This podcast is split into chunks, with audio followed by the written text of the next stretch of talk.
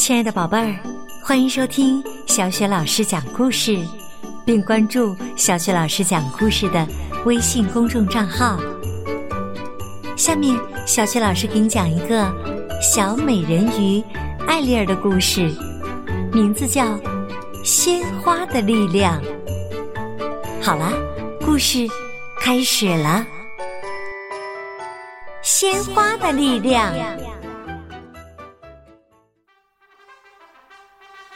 海底王国一年一度的鲜花节就要到了，艾丽儿想编织一个美丽的花环参加比赛。她在海洋里寻觅了很久，才找到自己认为最美的鲜花。哎呀，你的花环也太简单了吧！你肯定不能在鲜花节上获胜了。姐姐艾迪娜。总是喜欢和这个最小的妹妹开玩笑。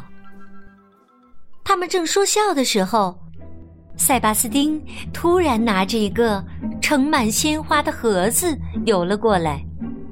他神秘的看了看三位公主，这肯定是一个爱慕者送来的，好美呀！两个姐姐争相上前去观赏鲜花，突然，他们和塞巴斯丁都倒在地上睡着了。艾丽儿心想，肯定是鲜花在作怪。她马上盖上了盒盖。她急匆匆的找到小比目鱼，把刚才发生的事情讲了一遍。会是谁干的呢？艾丽儿仔细的琢磨起来。这时，小比目鱼突然发现，在不远处，狐扇和假扇的身影。他大声叫道：“快看！”艾丽儿一下子就明白了，原来这一切都是乌苏拉的诡计。他们悄悄的。游到乌苏拉的洞穴附近，刚好看到乌苏拉正高举着双臂，大声的咆哮着：“我要让海底世界的人一个个都昏睡过去！”艾丽儿意识到了问题的严重性，我们得赶快把这件事告诉爸爸。他们正准备离开的时候。小比目鱼不小心蹭到了身边的鲜花，花粉钻进了鼻孔里，他忍不住打了一个喷嚏。我去！胡扇和假扇听到动静以后，马上游过来，把艾丽儿和小比目鱼围了起来。艾丽儿急中生智，打开盒子，并提醒小比目鱼说：“屏住呼吸。”胡扇和假扇立刻就睡着了，可小比目鱼和艾丽儿却安然无恙。乌苏拉非常恼火：“为什么你们还醒着？”他拿起手中的魔棒向艾丽儿点去。这时，一道玻璃屏障突然出现在艾丽儿面前。魔棒发出的光束反射到了乌苏拉身上，他立刻就倒下了。你是怎么做到的？小比目鱼很好奇，艾丽儿也觉得很奇怪。我也不知道。幸亏川顿国王及时赶到。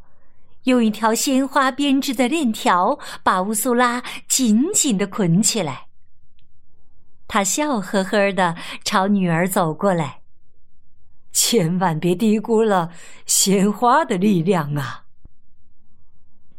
川顿国王告诉大家：“是艾丽儿的花环救了他们。那些鲜花是祖先种植的，能够在危险的时候保护他们。”川顿国王挥舞了一下手中的钢叉，解除了乌苏拉的咒语。昏睡中的人们立刻都清醒了。鲜花节开幕了，小比目鱼竟然把用鲜花绑起来的乌苏拉作为自己的参赛作品。艾丽儿最终获得了鲜花节比赛的奖杯。这不仅仅是因为他救了大家，更重要的是，他发现了祖先种植的护身鲜花。